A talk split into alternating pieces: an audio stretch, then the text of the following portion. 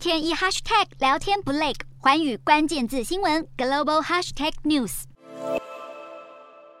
受到通膨的影响啊，各国央行现在都加紧升息的脚步，泰国央行也不例外，在十号就宣布升息一码，是近四年来首次升息。泰国央行就表示，将在不破坏经济复苏的前提之下，继续采取谨慎措施来对抗通膨。而根据泰国央行的数据显示，由于旅游解禁，大批的观光客回流，预计今年底泰国的经济可以恢复到疫情前的水准。